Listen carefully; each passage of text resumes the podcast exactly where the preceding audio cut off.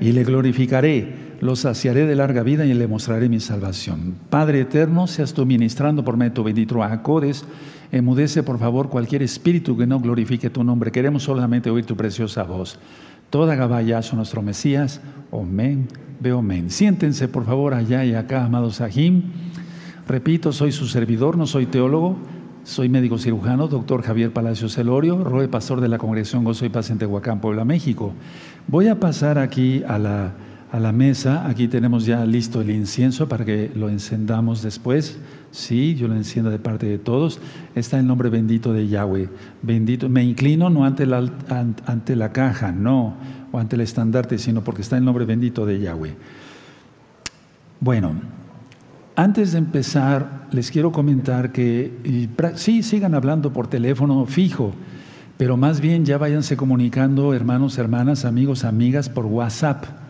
No sé si tengas la diapositiva, si no sale entonces en, los, en la página gozoypaz.mx, en el canal de YouTube Shalom 132, en el tutorial, están los números de WhatsApp de la Keilah porque muchas veces ustedes hablan y están bloqueados los teléfonos porque están hablando miles y miles de personas. Créamelo, no tengo por qué mentir, porque eso sería orgullo. ¿Para qué? No tiene caso. El Eterno sabe la intención de mi corazón. Entonces, si tú mandas un WhatsApp, está en YouTube, sección comunidad. Está en YouTube, sección comunidad. Ahí lo encuentran ustedes los números de WhatsApp. De esa manera tú dejas un mensaje y se te responde en la medida de lo posible. También estamos haciendo todo lo, posible, lo imposible lo hace el Eterno. También una recomendación, hermanos, hermanas, amigos, amigas, suscríbanse a nuestro canal en Telegram, Keilah Gozo y Paz, canal Telegram. Ahora, así de, tal manera también los amigos y amigas se irán, eh, eh, se irán enterando de cómo están las cosas en la tierra. Puedes suscribirte al canal Shalom 132, yo no monetizo los videos, Puedes darle link a la campanita para que te lleguen las notificaciones porque voy a estar dando temas muy importantes. Puedes darle me gusta porque así YouTube lo recomienda. Si te gusta el video es importante, claro que sí, es de la Biblia, es de los últimos tiempos, de Apocalipsis. Eh, de esa manera YouTube lo recomienda y compártelo. Todo el material es gratuito, repito, libros. Ahí está la presión liberación demoníaca en este momento. Esos libros están en varios idiomas. Ser discípulo, cómo ser discípulo de Yeshua Mashiach, etcétera. Todos esos libros son gratuitos y están en varios idiomas. Puedes descargarlos directamente de la página gozoypaz.mx. Todos los videos de este canal se pueden descargar absolutamente gratis a, través de la página gozoypaz.mx. Bueno, miren, les tengo una sorpresa. Una buena Jot transcribió el tema de Lleva tu cruz o tu madero. Está muy bonito este libro, toda Gabá Jot, aleluya. Y miren qué hermosura eh, eh, este libro eh, es Lleva tu cruz, o sea, el madero, y luego le puso la God, ¿estás realmente preparado? Porque de eso se trata, ¿verdad? Que estemos preparados. Ella puso el dibujo de una niña con una bailarina, una sombra de una bailarina, porque eso es lo que quiere ser la niña de grande. Entonces, de lo que se trata aquí, yo por eso quise, le dije a esta God, que por cierto es de Ucrania, aleluya, bendito sea el abacados, ella habla varios idiomas entre ellos el español, el inglés, el ucraniano, el ruso, etc. Entonces, eh, eh, yo le dije a la Jot que sí, iba yo a respetar lo que el Eterno había puesto en su corazón, desde luego, claro que fue el Eterno. Porque a veces nuestros anhelos, nuestros deseos, lo decía yo en el tema, van eh, en contra de lo que quiere Yahweh y nosotros nos tenemos que someter a Yahweh. Está con una letra muy grande, lo pueden descargar ya en la página gozoypaz.mx es, digamos, transcrito del tema que yo di, aleluya, eh, eh, hace creo que ocho días, ya con tantos temas no, no recuerdo. Bueno, vamos a entrar de lleno, voy a entrar de lleno a la caída de Babilonia y el cuarto sello. Es un tema muy serio, es un tema muy importante porque todo lo que está sucediendo en el mundo no es casualidad. Por favor, hablan todos su, su Biblia en Joel 2.31. Vamos para allá al libro de Joel, en el capítulo 2, verso 31. Mientras ustedes lo buscan, yo tomo un poco de agua. Toda Gabaya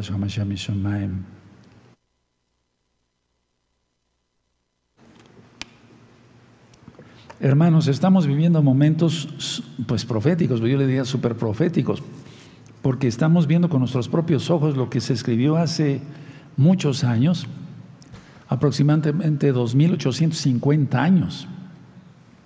O sea, 850 años más o menos, el profeta Joel, inspirado por el Bajacodes, profetizó, valga la redundancia, lo que dice aquí las lunas de sangre. Dice 2.31 de Joel. El sol se convertirá en tinieblas y la luna en sangre antes que venga el día grande y espantoso de Yahweh. ¿Qué es el día grande? Yom, un ciclo, no quiere decir un día de 24 horas, sino un tiempo determinado. Ahora, festejamos la fiesta de Pesaj. Festejamos la fiesta de los panes sin levadura. Del 5 al 6 de abril Pesaj y de ahí en adelante la fiesta de los panes sin levadura. Y todos los días, hasta que la luna se puso ya prácticamente negra para Rosjodes, que festejamos ya hace ocho días prácticamente, para iniciar el segundo mes, estuvo roja. Vamos a ver estas diapositivas, es muy importante, vamos a ver las diapositivas. Antes vamos a ver, miren, a ver, vamos a recapitular. 15 de septiembre del año 2020 se firmaron los acuerdos de Abraham. Estuvo presente Donald Trump, trumpet, trumpet, las trompetas de Apocalipsis. Luego, 18 de septiembre del año 2020, festejamos la fiesta de John Tseroa o John Trois. El 14 de diciembre del año 2020 hubo un eclipse total solar que transmitimos desde acá. No se vio acá, pero tomamos la señal con, con derechos de autor y respetamos esos derechos de autor. El 14 de diciembre que pasó por, Chile y Argentina, en ese orden. Y el 14 de diciembre del año 2020, Apocalipsis 13. El que lee, entienda. Entonces, desde ahí, nosotros, por todo lo que nos está mostrando el Eterno, tomamos en cuenta que inició la semana 70. Pasamos a la siguiente. Esta fue la luna de sangre del 6 de abril, ya no tanto del 5, porque el 5 ya no nos dio tiempo retratarla, pero miren qué intensidad del rojo y esta fotografía es de acá, de la congregación Gozo y Paz de Huacán, Puebla, México. Esta fue entonces el 6 de abril, seguimos. Esta es del 7 de abril, vean la intensidad. Nunca había pasado esto, hermanos. Solamente la luna se presentaba una sola vez roja y al otro día ya estaba blanca. Pero miren a qué continuó, roja, roja, roja. Lunes, perdón, luna el 7 de abril. Seguimos. La luna del 8 de abril, aquí se ve un poco naranja, pero estaba intensamente roja, se los puedo asegurar.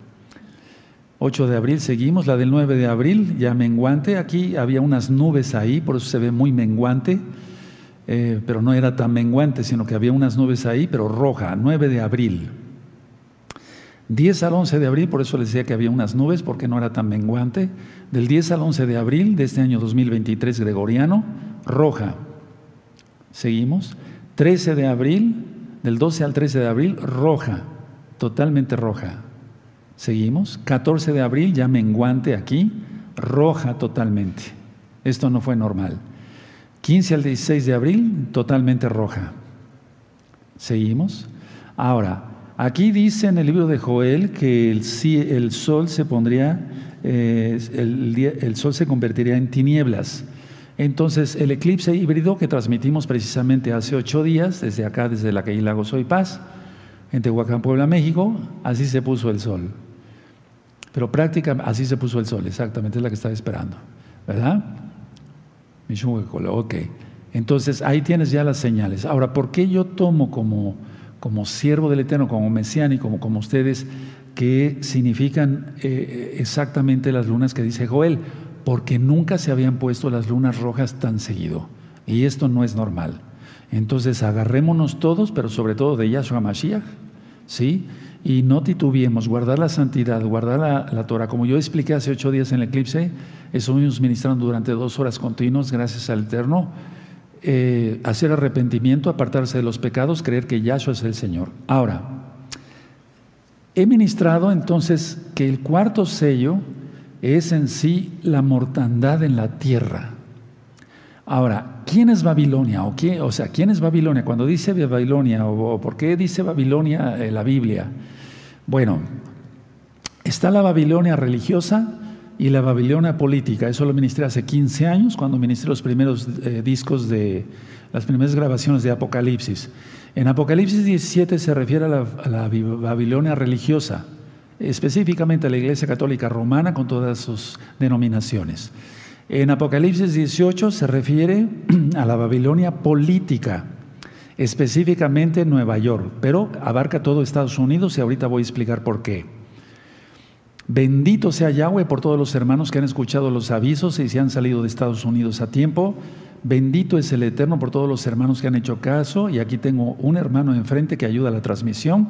Que él vivía en Nueva York durante muchos años y él hizo caso al llamado y se salió de Nueva York y ahora está aquí con nosotros. Él ha sido miembro de Gozo y Paz desde hace muchos años y aquí vive con su hermosa familia.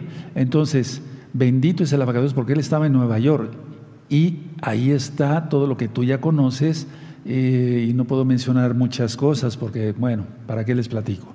Ahora, el cuarto sello entonces es la mortandad aquí en la tierra. Bueno, ahora, vamos a abrir nuestra Biblia, en Apocalipsis capítulo 6. Vamos por partes. Yo voy a ministrar esta primera parte, la segunda parte va a ministrar todo lo que tiene que ver con economía, finanzas y demás. Nuestro amado Roe Luis Cervantes, que es eh, Roe II de esta Keilah local de Tehuacán, Puebla, México. En Apocalipsis 6 entonces dice lo siguiente. Apocalipsis 6 ya hemos ministrado los, los anteriores sellos, no me voy a detener en ello, vamos a ir directamente al cuarto sello. Dice así el verso 7. Cuando abrió el cuarto sello, subraya en cuarto sello, oí la voz del cuarto ser viviente que decía, ven y mira. 8. Miré aquí un caballo amarillo, subraya en amarillo, y el que lo montaba tenía por nombre muerte, o sea que no es otra cosa más que muerte. Entonces el cuarto sello es la mortandad en la tierra. No esperemos otra cosa, hermanos. Los tres sellos anteriores son muerte también, pero no al momento, o, eh, cuando menos esas matazones que ha habido, como en el tercer sello y demás, o el segundo sello no han sido las muertes que vienen para ahora. En la segunda mitad de este año 2023 gregoriano, el eterno Yahshua irá desatando el cuarto sello.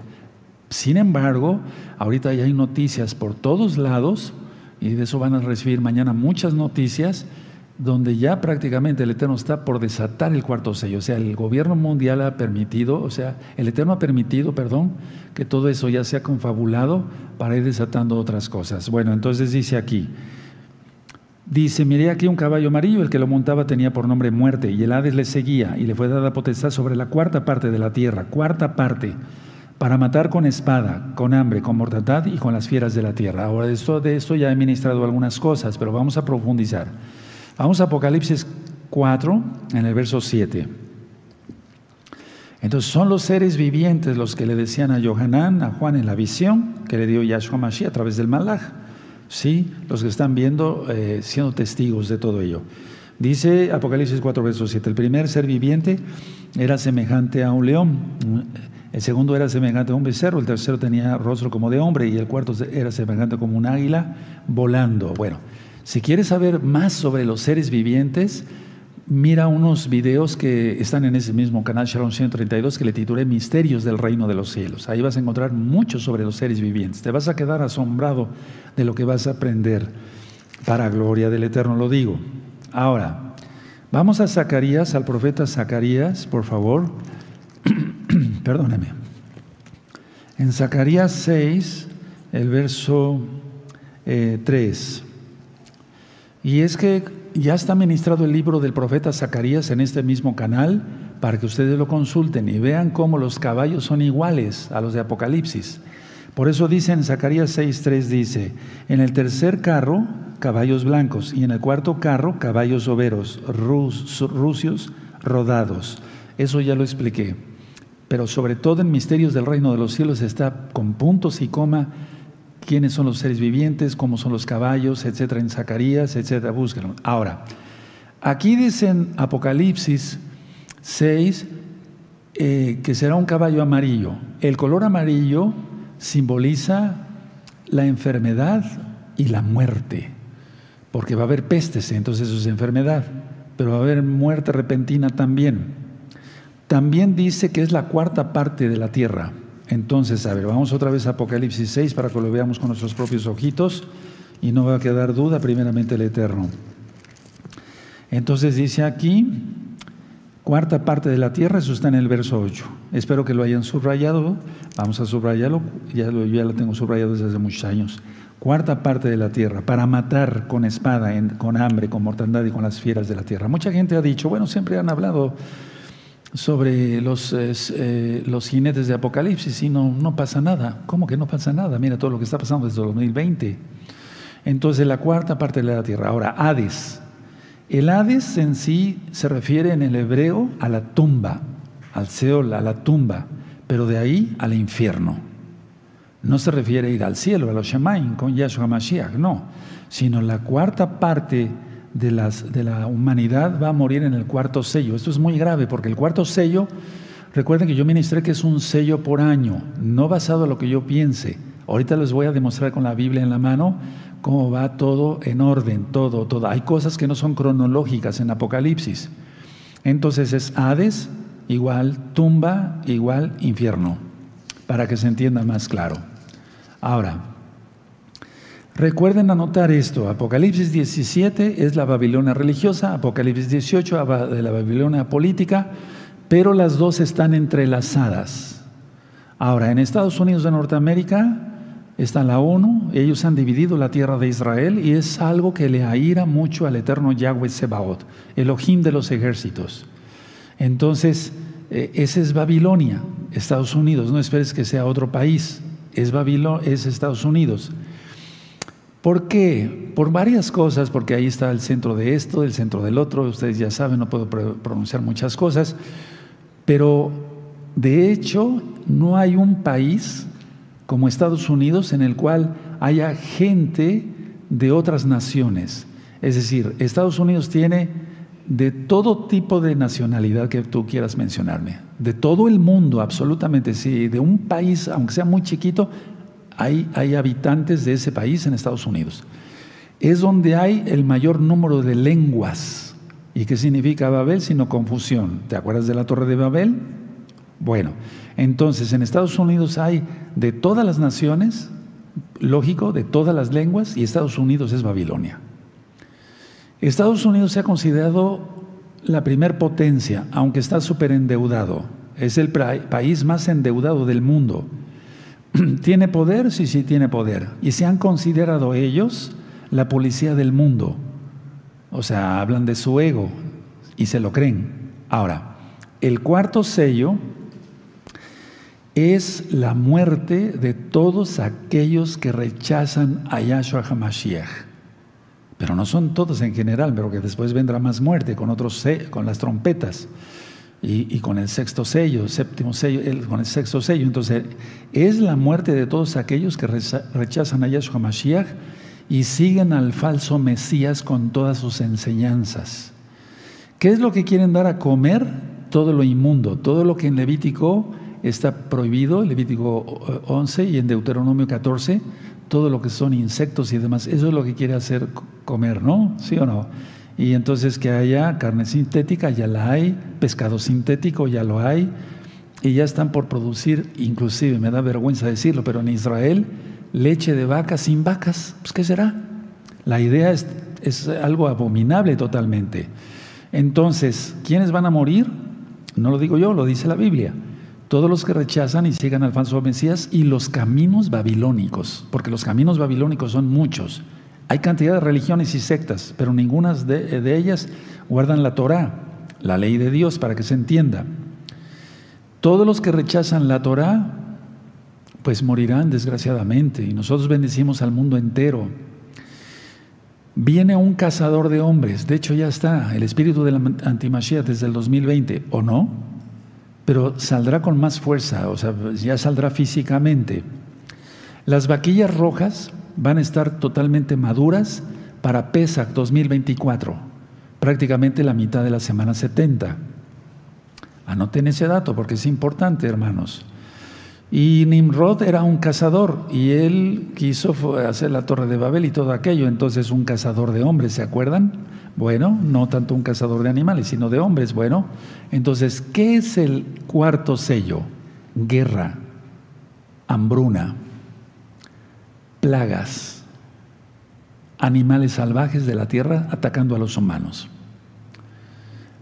Antes de que yo viniera para acá hacia la congregación, estamos en vivo, son las siete y media de la noche del día miércoles 26 de abril del año 2023 gregoriano.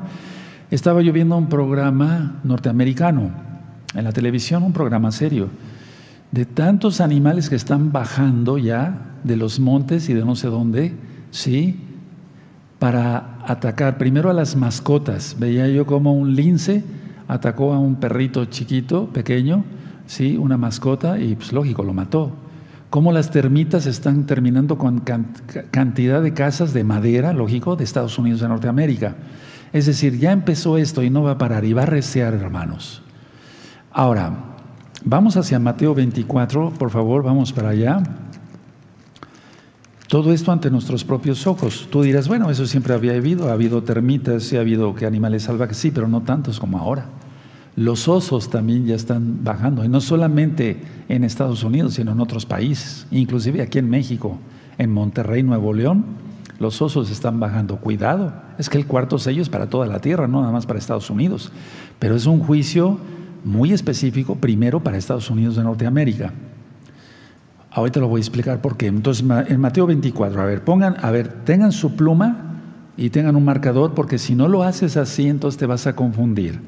El cuarto sello va de Mateo 24, verso 4 hacia el 8. Anótenlo ahí. Yo lo tengo aquí, eh, digamos, con marcador rojo. Entonces, Mateo 24, verso 4 al 8, ese es el cuarto sello. Ahorita les explico los demás sellos. Entonces, a ver, dice aquí, respondiendo, eh, respondiendo Yahshua les dijo, mirad que nadie os engañe, porque vendrán muchos en mi nombre diciendo yo soy el Mashiach y a muchos engañarán. engañarán. Y oiréis de guerras y rumores de guerras. Ha habido Primera y Segunda Guerra Mundial y muchísimas, millones de guerras yo creo. Y se han matado millones y millones y billones de personas, pero no tanto como lo que ya va a pasar. Y oiréis de guerras y rumores de guerras, mirad que os son os turbéis, porque es necesario que todo esto acontezca.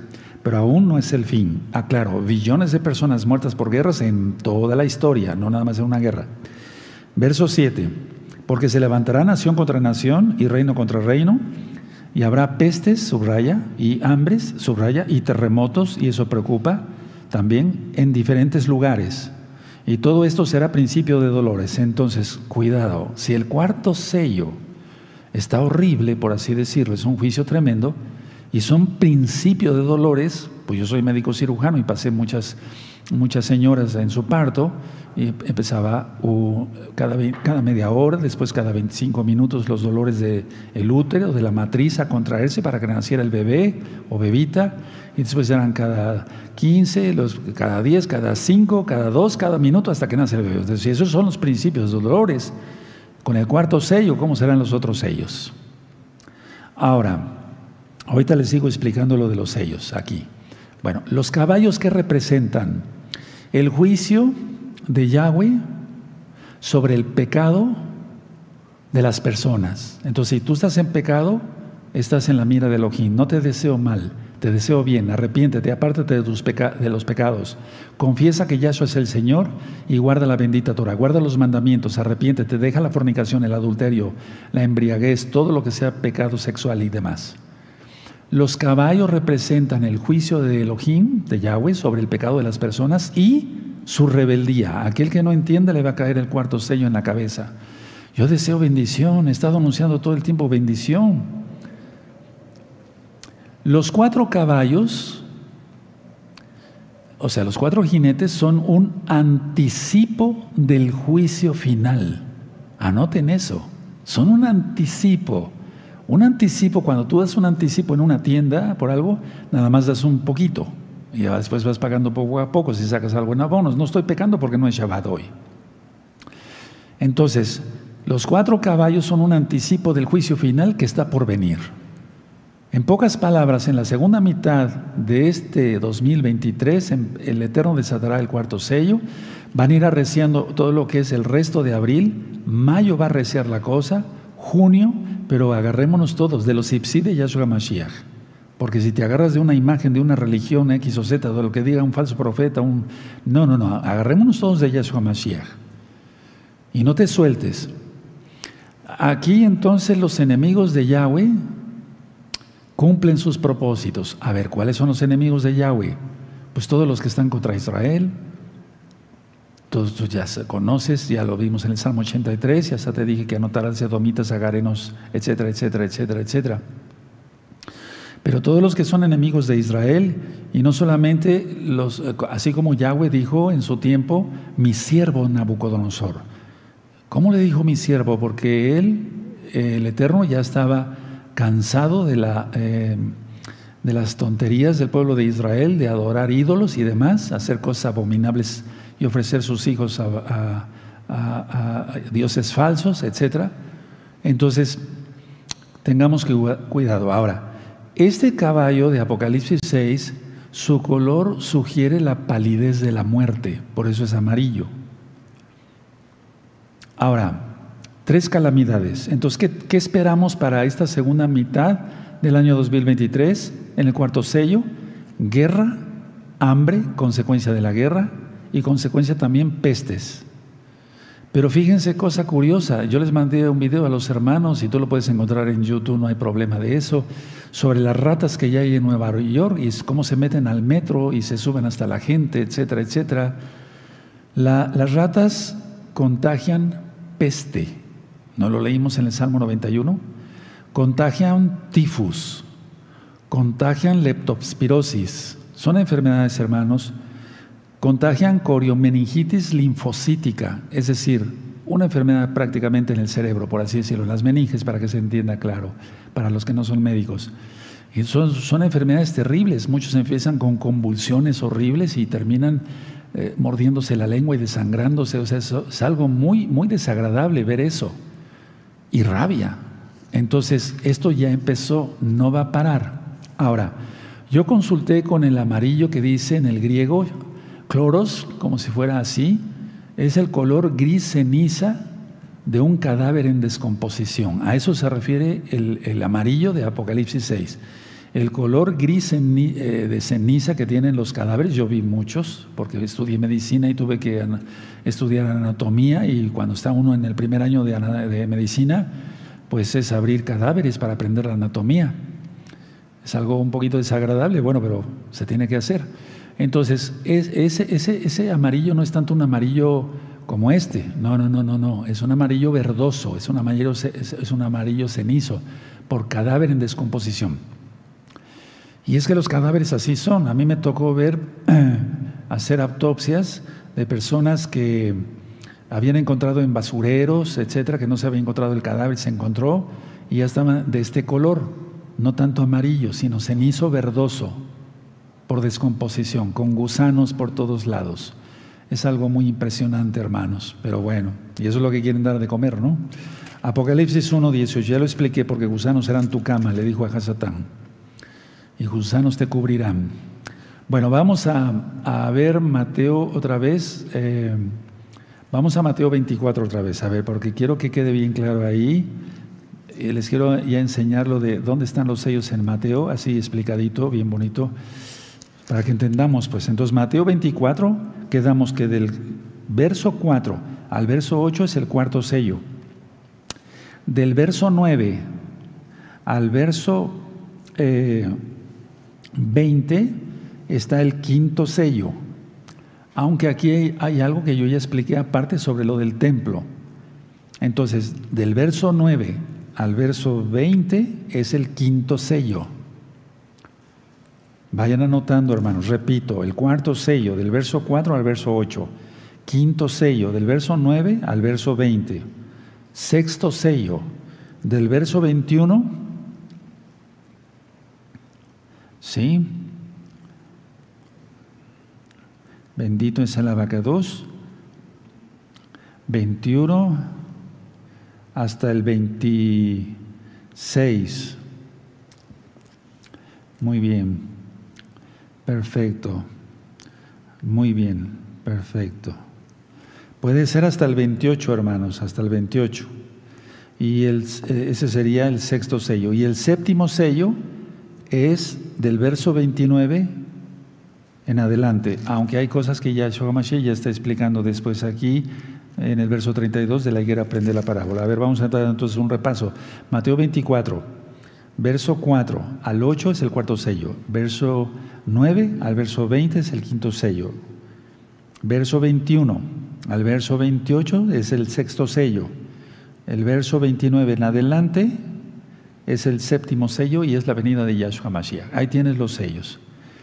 Entonces, conforme, si el Eterno lo permite y si nos llama primero, bendito sea el abacados, iremos ministrando a medida de lo posible, porque bueno, vemos que las cosas ya vienen muy feas, en serio. Ahora vamos a Apocalipsis 1, bendito es el abacados, en el 1, 18. Entonces es Yahshua HaMashiach mismo quien hace el juicio, aleluya, por la gente rebelde que no quiere la Torah, que quiere seguir pecando.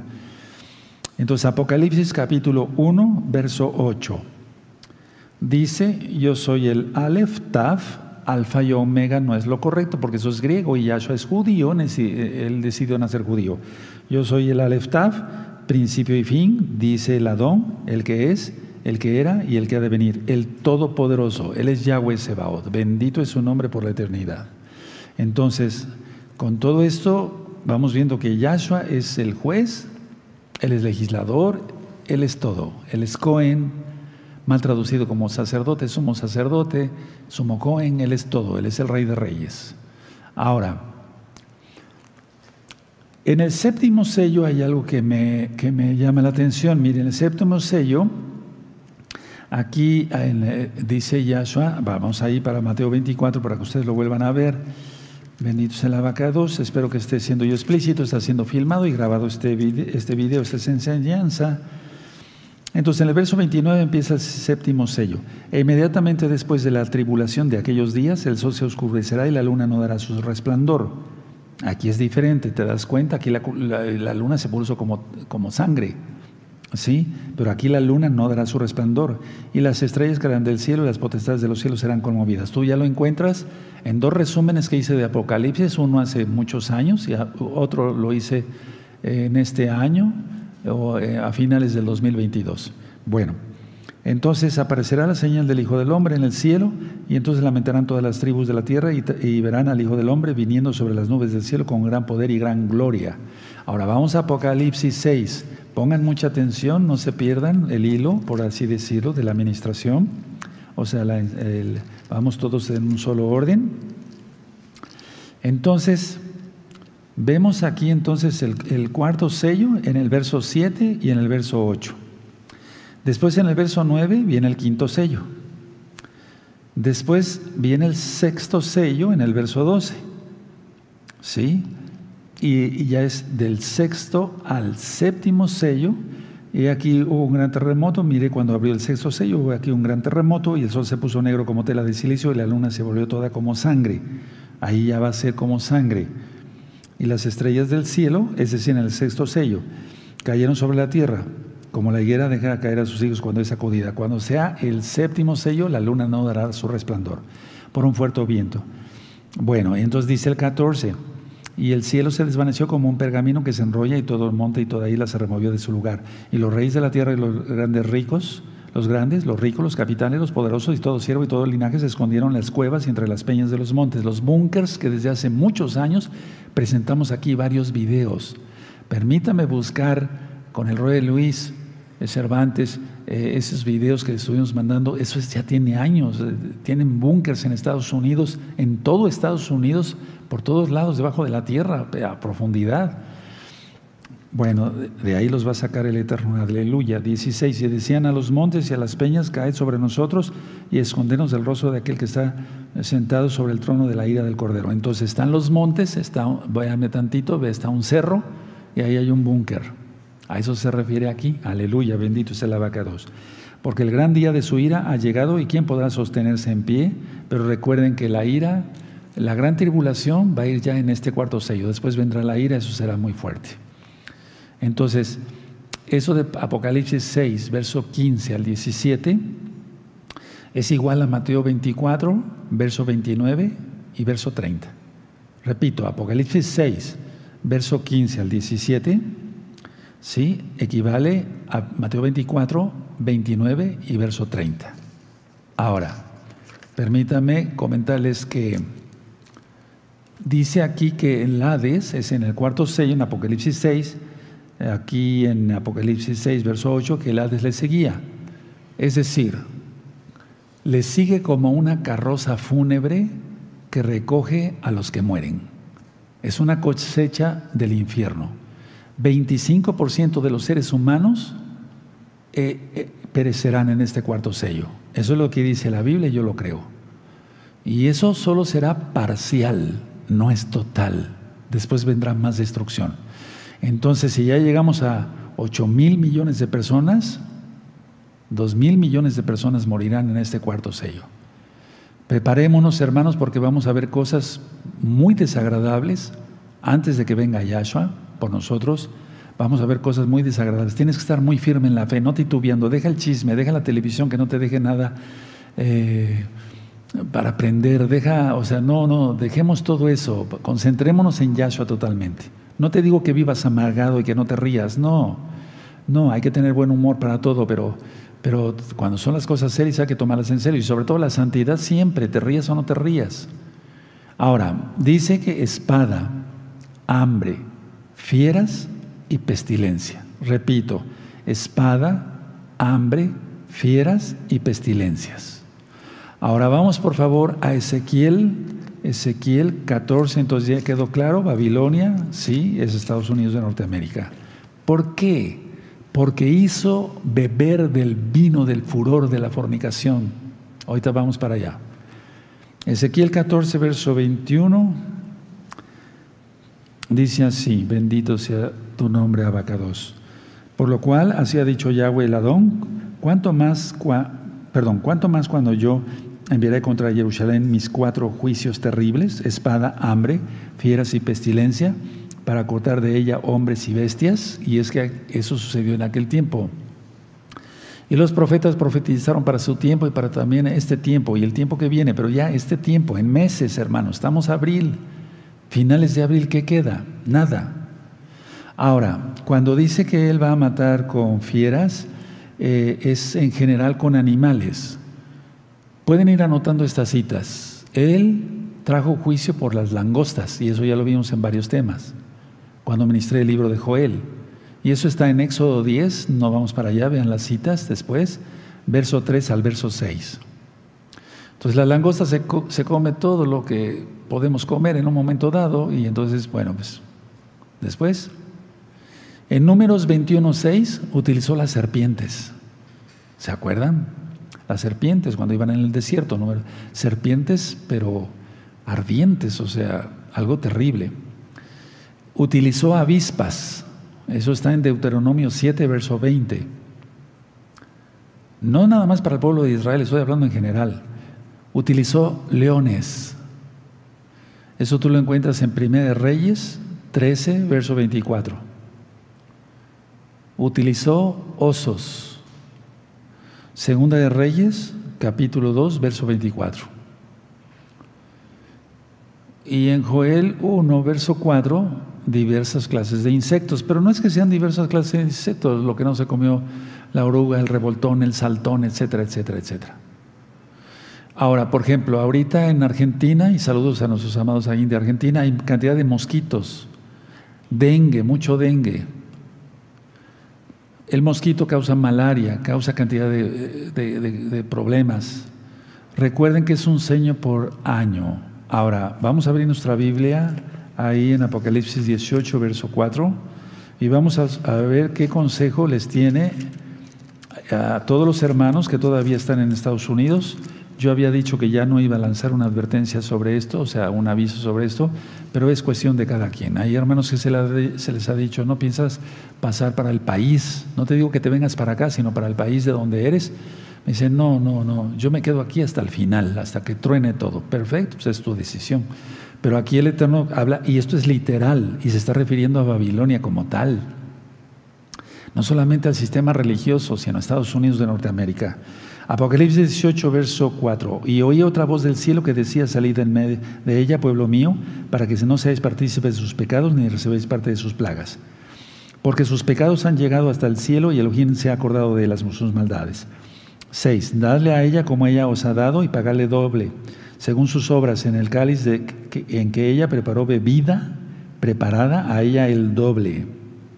Siete, cuando ella se ha glorificado y ha vivido en deleites, tanto dale de tormento y llanto, porque dice en su corazón, yo estoy sentada como reina y no soy viuda, y no veré llanto, por lo cual en un solo día vendrán sus plagas, muerte, llanto y hambre, y será quemada con fuego, porque poderoso es el el Adón que la juzga. Y voy a empezar esto por Nueva York.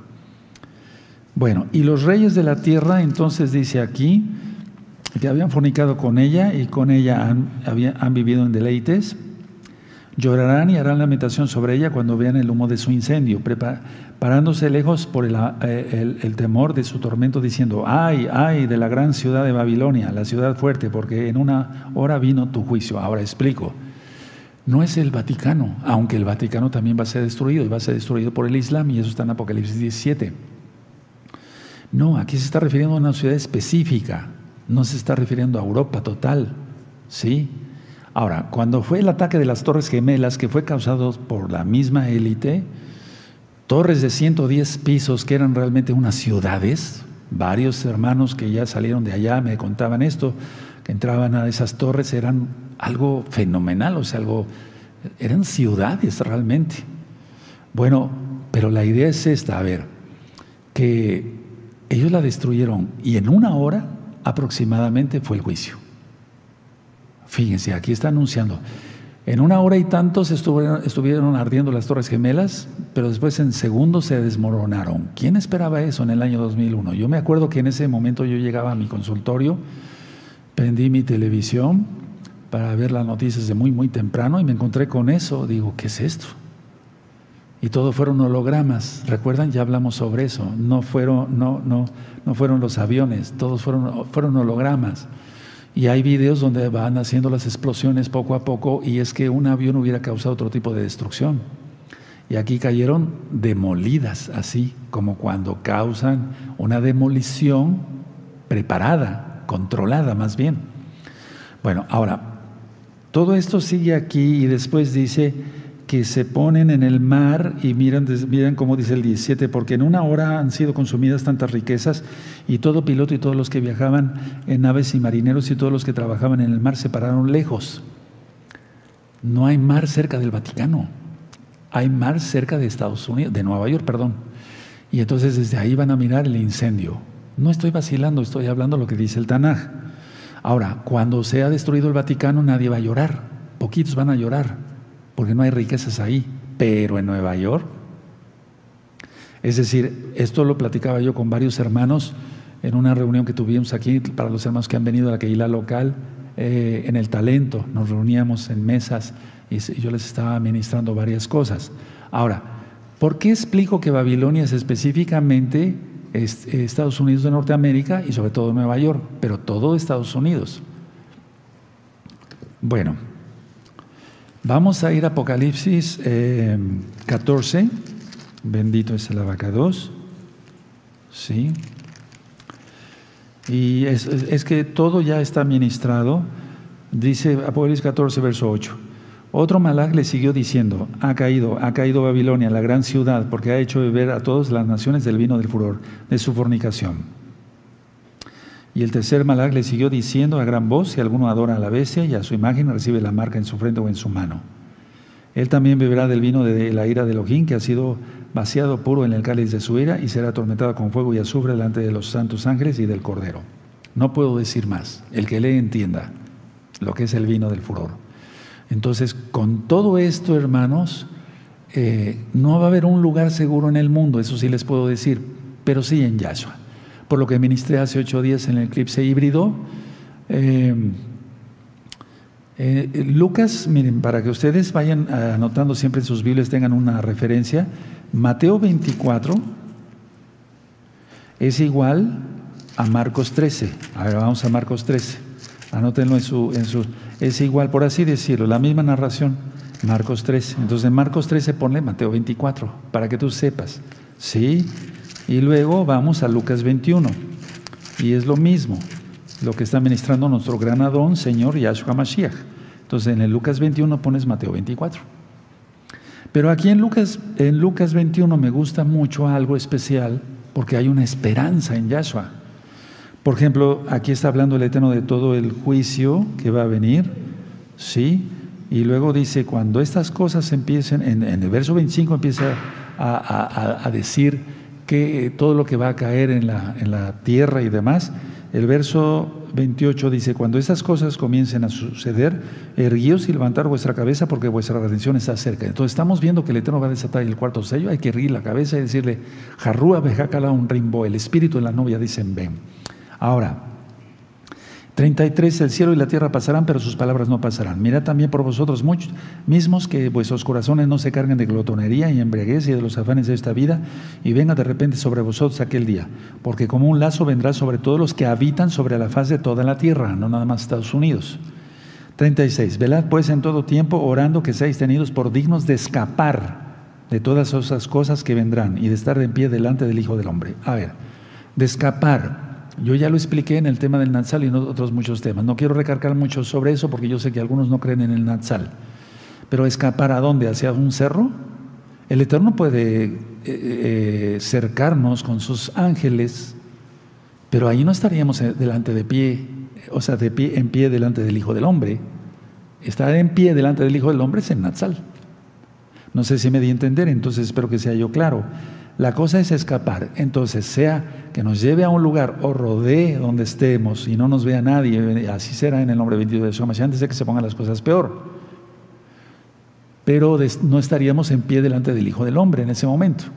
Bueno, la cosa está que ya tienes ahí lo que es el cuarto sello según la Biblia. Hay muchas otras cosas que yo les voy a seguir ministrando en otras rectas finales. Y doy la, palabra a nuestro amado Roe Luis Cervantes, que es Roe segundo de esta Keilah, para que se explique lo que ya viene financieramente en el cuarto sello. Shalom Ubrahá, amados Ajime Hayot, que el Eterno les bendiga grandemente. Les saludo con mucho gusto. Soy su servidor Luis. Paz en Tehuacán, Puebla, México. Vamos a ver estas diapositivas con el permiso de nuestro amado Roe. Eh, toda Rabal Eterno, Yahshua Hamashiach, por el privilegio que me da de compartirles hoy esta información son, son algunas diapositivas, les pido que tengamos paciencia, a todos aquellos que sepan de economía, les pido su comprensión, vamos a hacer, a, ver algunos eh, conceptos económicos tal vez de una manera no tan exacta, sino de una manera general, de tal forma que todos en la audiencia podamos comprenderlo. ¿Amén? Bueno, vamos a comenzar. ¿Cómo funcionó la economía en un principio? Bueno, en un principio se comenzó usando el trueque es decir, cambiando cosas y después se empezaron a usar las monedas y los billetes. El trueque es un intercambio de objetos sin usar dinero. Por ejemplo, una persona cría gallinas y necesitaba madera para construir su casa. ¿Qué hacía? Iba con quien tenía la madera y le decía, ¿cuántas gallinas quieres por darme la cantidad de madera que yo necesito para construir mi casa? Bueno, eso era un trueque y funcionó bien durante muchos años. Sin embargo, este tipo de intercambio comercial no permitía acumular riqueza. ¿Por qué?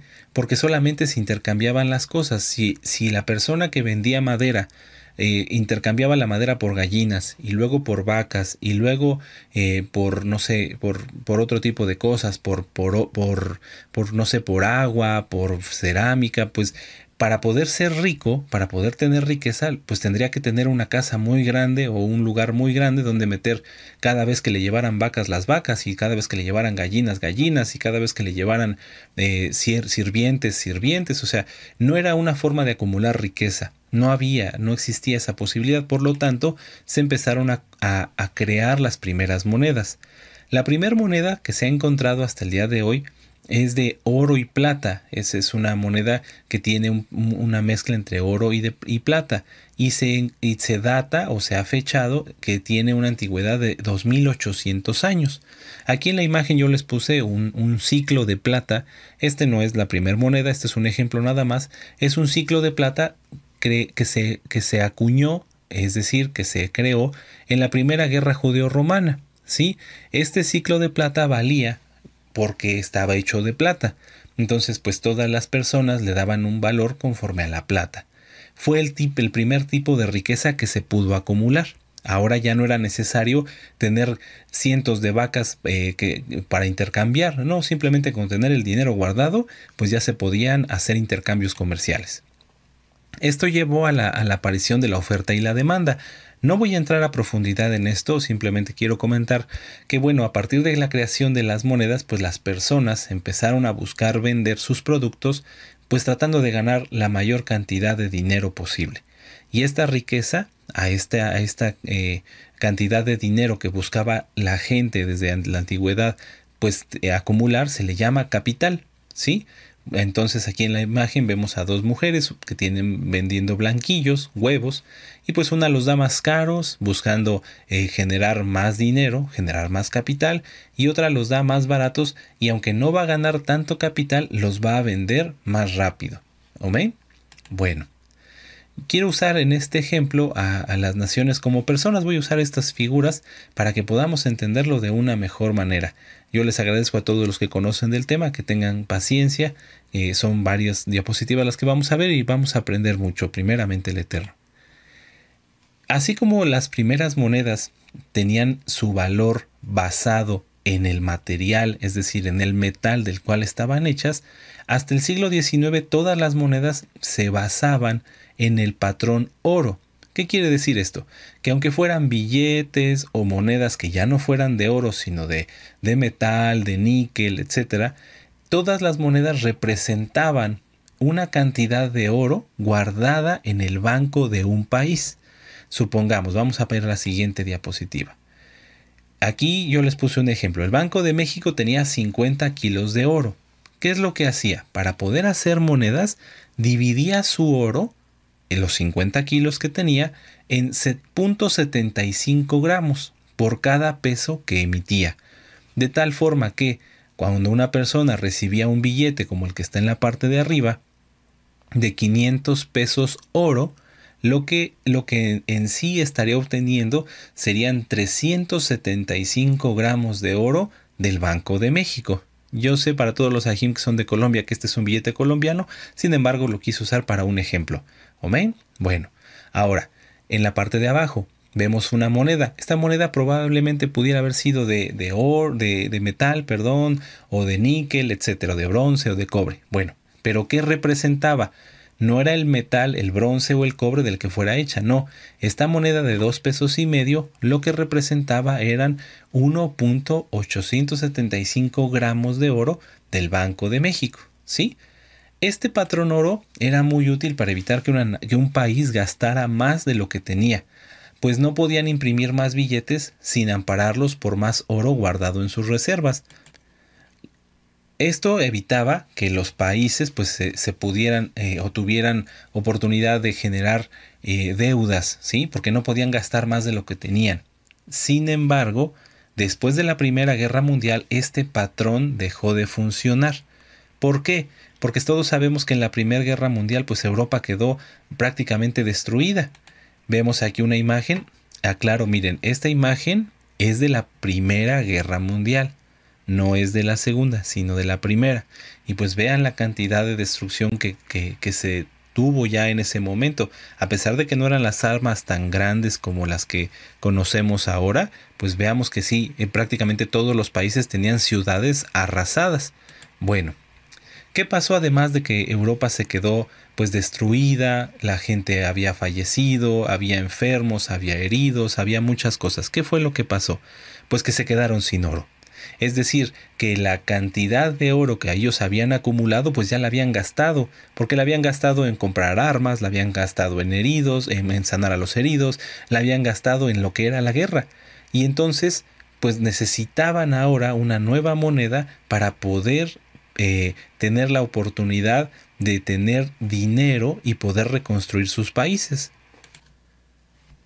Debido a esta situación, amado Sahim, lo que pasó es que se creó un nuevo tipo de dinero, que se le conoce como dinero fiduciario. Dinero fiduciario.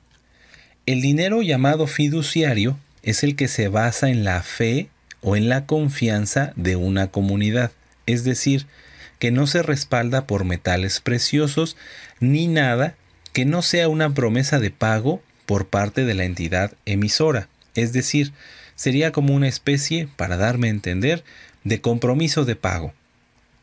Un país le dice, mira, yo te voy a dar este billete. Este billete, vamos a decir, de una cantidad de 5 pesos. Este billete de 5 pesos, yo no tengo oro ahorita, pero cuando yo ya me desarrolle, yo te puedo pagar estos 5 pesos en oro o en otra cosa que tú me pidas, en petróleo, en, en, algún tipo de trabajo, etc. Es un compromiso de pago, pero el dinero fiduciario no está sujeto a el, a, la cantidad de oro que tiene un país. Este, este tipo de dinero, como lo dije en la, en la diapositiva anterior, se basa en la confianza que tiene un país eh, respecto de otro para poder prestarle dinero. Por eso vamos a repasar esta diapositiva. El dinero llamado fiduciario o dinero fiat es el que se basa en la fe o en la confianza de la comunidad, es decir, que no se respalda por oro o plata, sino por una promesa de pago. ¿Qué es una promesa de pago? Pues una deuda por parte de la entidad emisora o del país que lo emite. ¿Sí? Volvemos al ejemplo. Aquí yo les puse, esta persona es el banco alemán. El banco alemán tenía 0 kilogramos de oro, no tenía ya nada. Y entonces generaba estos billetes. Aquí vemos el de, el de 100 billones y hay uno de 5 millardos eh, de, de, marcos. ¿Qué es lo que hacía? Generar deuda. Es decir, yo te doy este billete que equivale a una deuda de, de, un, de, un billón, de 100 billones perdón, de marcos. Yo te doy este billete de deuda para que tú me vendas algo aunque no, ahorita no tengo con qué pagarte, pero tú tienes algo que ampara la deuda que yo tengo contigo. Eso es el dinero fiat, es un dinero de deuda. El valor del dinero fiduciario o dinero fiat se calcula debido a su declaración y como dinero emitido por el Estado. En otras palabras, el dinero fiat vale cuando un país tiene una buena imagen y, e inspira confianza y también influye la capacidad de riqueza que tiene un país para que valga su moneda. Voy a poner un ejemplo. Si, si, si un país de África hiciera su moneda fiat, ¿cuánto, ¿cuánta confianza le inspiraría al resto de países eh, ese, esa moneda avalada, por ejemplo, por Sudán, que en este momento se encuentra en guerra? Pues realmente valdría poco, ¿no? ¿Por qué? Porque le dirían a Sudán, bueno, yo te acepto tu moneda, pero como sé que ahorita tienes muchos problemas, pues te la voy a valer más barata que la mía. Es decir, te la voy a evaluar en un costo muy bajo porque sé que a lo mejor y no me pagas. Entonces así, si yo te presto, obtengo el mayor interés, es decir, la mayor cantidad de deuda tuya y invierto menos de mi dinero. ¿Sí me doy a entender, amado Sahim? Esto es el dinero fiduciario o dinero fiat. Es una, es una representación de deuda, para darme a entender, porque no está sustentado por nada, sino por un compromiso. Estados Unidos empezó a usar el dólar fiat en 1971. Desde, esa época, todo lo que empezó a prestar ya no era dinero sustentado en el oro.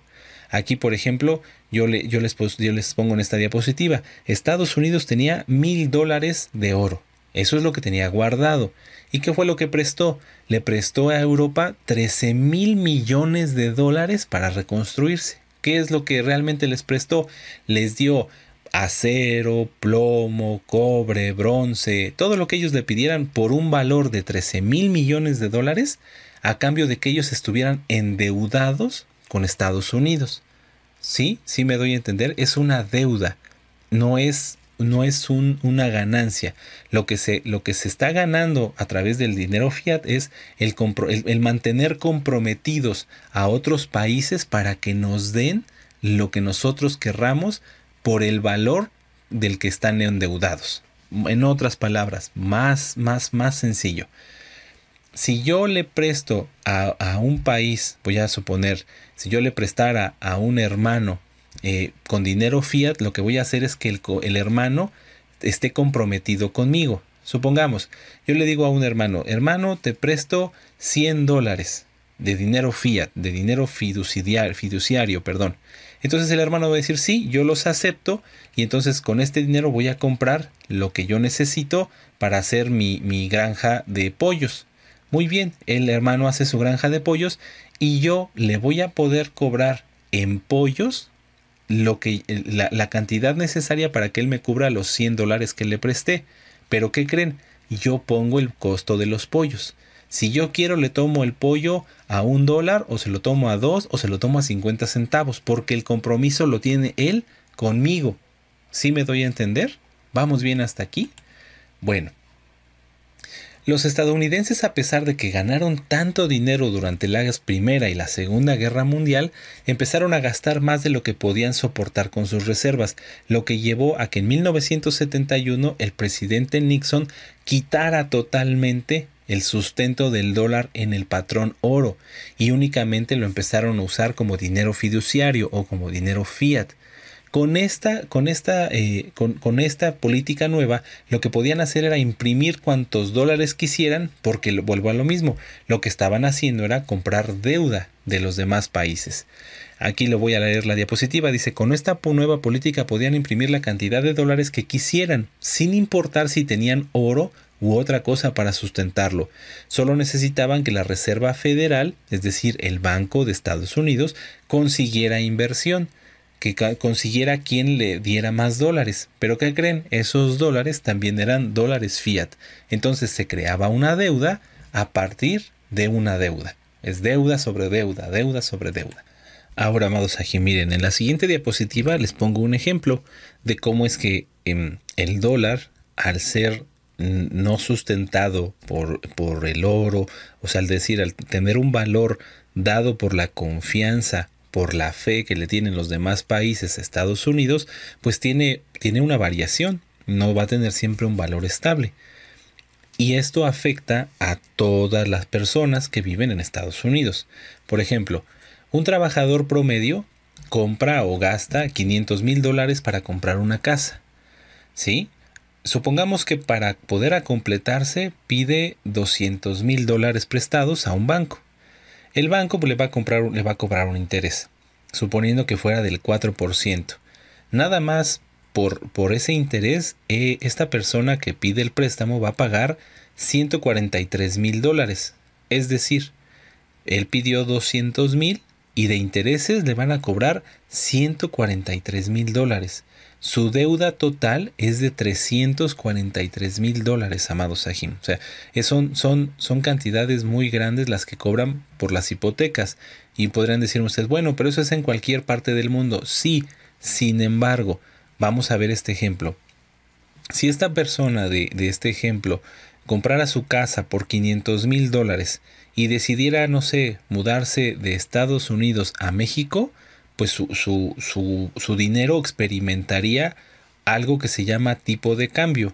Si el dólar en ese momento, si Estados Unidos se presenta como una nación fuerte y que, y que tiene buena industria y demás, bueno, pues va a tener un tipo de cambio alto. Es decir, sus 500 mil dólares van a valer 9 millones 750 mil pesos si, si fuera tomado cada dólar por 19 pesos 50 centavos.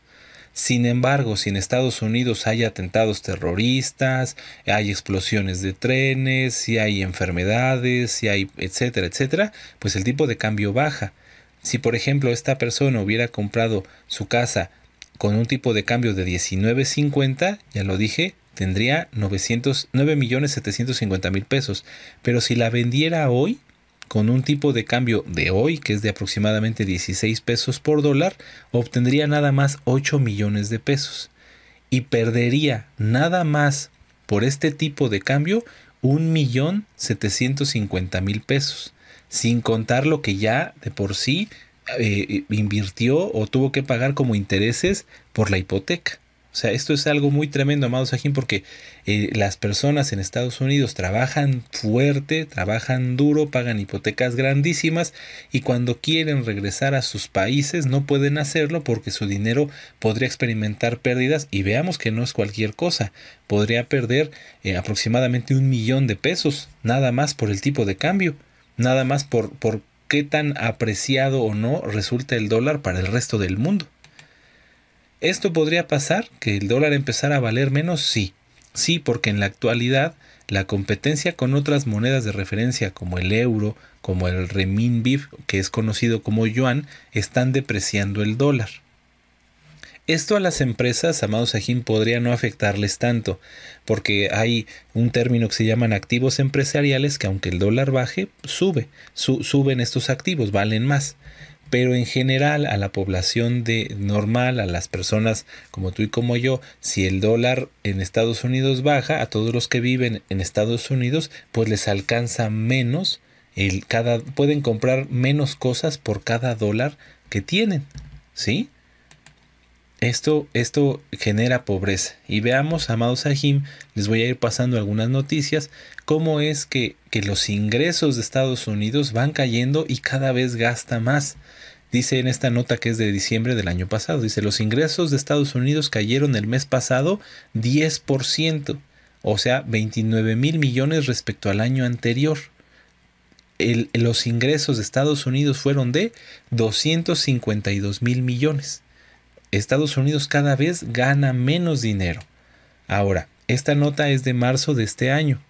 Dice el déficit, es decir, la pérdida de, de, Estados Unidos, sube a 262 mil millones de dólares en febrero por devoluciones de impuestos.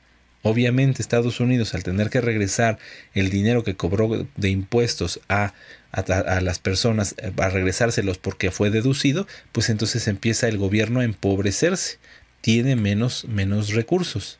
Ahora, amados Sahim, esto es mucho, mucho, muy importante. Estados Unidos es la primera economía del mundo, sí, pero es el país más endeudado del mundo.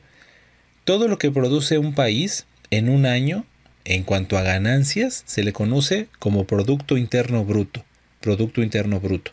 Bueno, Estados Unidos debe el 126 0.43% del Producto Interno Bruto propio.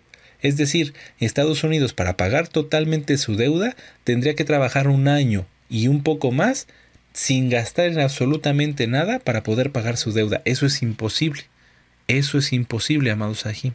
Es el país más endeudado del mundo. Es decir, es como una persona que, se presenta como rica, que se viste bien, que llega en un buen coche, que tiene una buena casa, pero debe el coche, debe la casa, debe el traje, debe todo. Entonces, esta persona dice, sí, yo te presto, yo, ¿cuánto quieres? Mil dólares, aquí están tus mil dólares, pero él debe doscientos mil o debe trescientos mil. Su dinero no está sustentado en nada, solamente tiene deudas. Miren, un ejemplo claro de lo que les estoy diciendo es esto. Estados Unidos, desde que inició la guerra en Ucrania, ha invertido 68 mil millones de dólares. Entonces, esos 68 mil millones de dólares, entre comillas, los sacó de su bolsa y se los dio a Ucrania. Vamos a sumar. Si, si Estados Unidos tiene una deuda del 126% de, de su Producto Interno Bruto, por ejemplo, Aquí dice, su deuda pública fue de 24, 24 millones 905 mil 580 millones de euros, es decir, serían 24 billones. Bueno, a esta cantidad vamos a sumarle los 68 mil millones de dólares que ya le prestó a Ucrania. Vemos cómo Estados Unidos se va endeudando y endeudando y endeudando. Esto, lógicamente, pues ya la, comunidad se da cuenta de países, la comunidad de países se da cuenta que Estados Unidos está gastando más de lo que gana y entonces su moneda pues empieza a valer menos. Y aquí vemos en esta gráfica cómo en, dos, en el 2021 está en, desde 2020 ha seguido bajando y en este momento se encuentra en su nivel más bajo frente a otras monedas desde el 2018. ¿Sí? ¿Esto también a qué se debe? A que China le está haciendo mucha competencia a Estados Unidos. Vemos en esta gráfica, amados Sahim, cómo todos los países que están en rojo, fíjense, todos los países que están en rojo son los países en los cuales China está trabajando como primer socio comercial. Es decir, que un país como por ejemplo Brasil, antes de comprarle a cualquier otro, le compra primero a China. Necesita acero a China, necesita petróleo a China, necesita esto a China. Es su primer socio comercial. China está acá prácticamente acaparando todo el mundo. Ahora, además de venderles, además de venderles, China está, está prestándoles dinero. Todos los países que ven ustedes coloreados, no voy a entrar a los porcentajes, pero todos los países que ustedes ven con colores en el mapa son los países que le deben dinero a China, que le deben dinero a China. Es una cantidad pues la verdad bastante alta. Y entonces, ¿qué pasa? Pues que todos estos países tanto los que son socios comerciales como los países que le deben dinero, pues tienen que sujetarse a las políticas monetarias que está, que está eh, imponiendo China.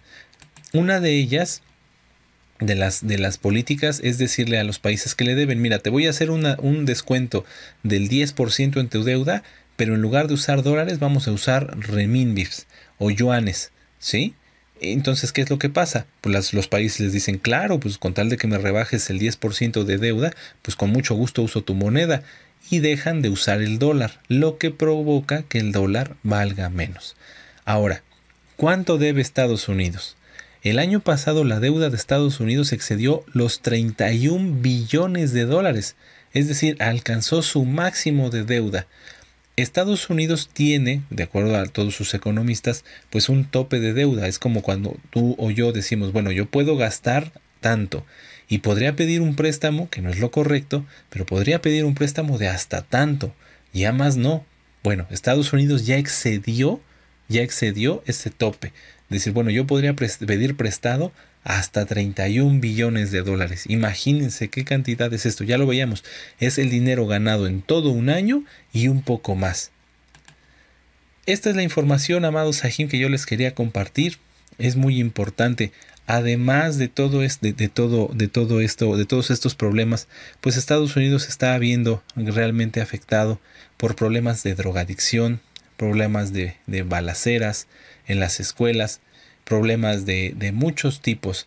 Y, y realmente es tiempo de que ya nos demos cuenta de que tanto por la economía como también por toda la situación social que se está viviendo en ese país, no tiene un futuro promisorio. Esto lo estamos comentando de acuerdo a un punto de vista eh, físico, a un punto de vista secular, pero nosotros sabemos que está profetizado que Estados Unidos va a caer por todas las deudas que tiene con el Eterno por todas las deudas que tiene, por todas la, la, las cosas que son contrarias a la Torah que se producen ahí, toda la pornografía que sale de California, todo aquello que está airando al Eterno. Todo lo que no puedo platicar aquí, ustedes ya saben que ocurrió en 2020-2021.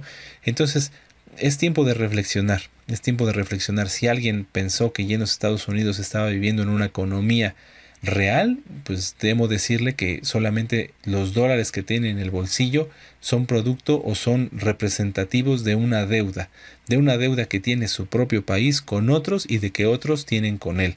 Deuda sobre deuda, deuda sobre deuda. Cuando un país entra en guerra, aunque todo, aunque sea el mejor país del mundo, ya nadie le tiene confianza ya nadie le tiene confianza. Estados Unidos lo que ha hecho es a través de, políticas monetarias eh, conseguir más deuda, conseguir tener sometidos a los países por esa deuda para que hagan lo que quieran. Pero pues ya hay muchos países como China, como Rusia, como Brasil, como la India, que, que, pues están ya levantando y queriendo independizarse, decir, bueno, sí, sí te debo dinero, pero voy a comerciar por otro lado, no contigo, para que yo pueda generar riqueza y pagarte a ti.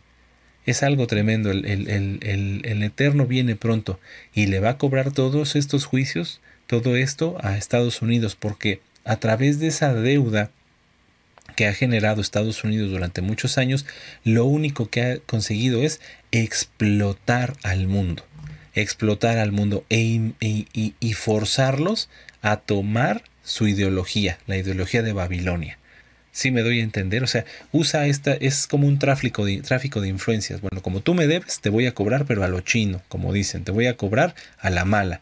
Voy a buscar eh, que, a través de, este compromiso yo pueda obtener mm, los mayores beneficios para mí, aunque a ti no te sean convenientes.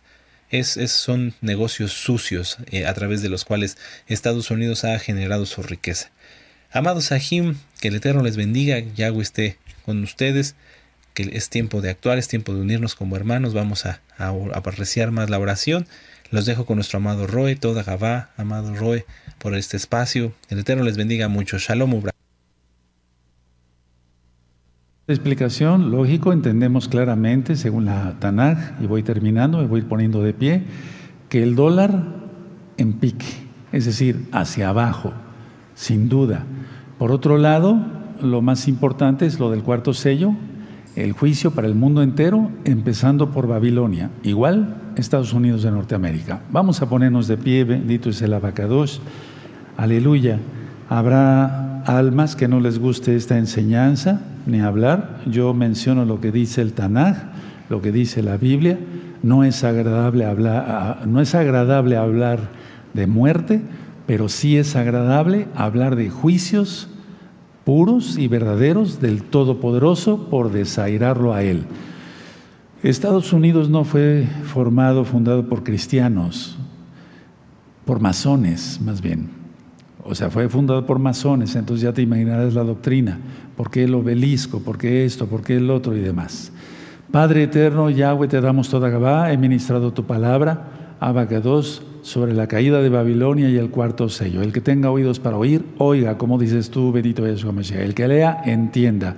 Toda Gabá, Yahshua, nuestro Mesías. Abba, yo te pido una manera especial que tú guardes a tu rebaño de gozo y paz, local y mundial, mundial y local. Toda Gabá, Padre eterno, por todo, en el nombre de Yahshua Hamashiach, y le exaltamos, omen, omen, bendito es el abacador. Aleluya.